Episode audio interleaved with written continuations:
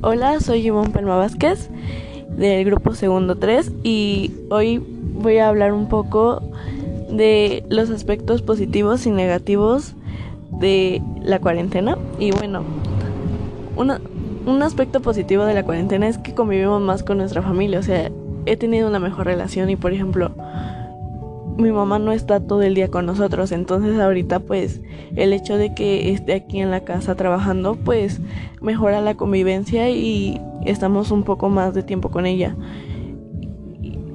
Y un aspecto negativo pues es que todo me está gustando, pero tengo que decir algo negativo. Eh, no puedo acompañar a mi mamá a hacer cualquier cosa porque bueno, se sugiere que solo sale una persona, entonces pues no puedo salir con ella. Y eso al principio me costó trabajo porque a mí me gusta salir mucho y pues ya no puedo salir. Y solo sale mi mamá o mi papá y estoy encerrada todo el día, pero pues he intentado encontrar formas de divertirme.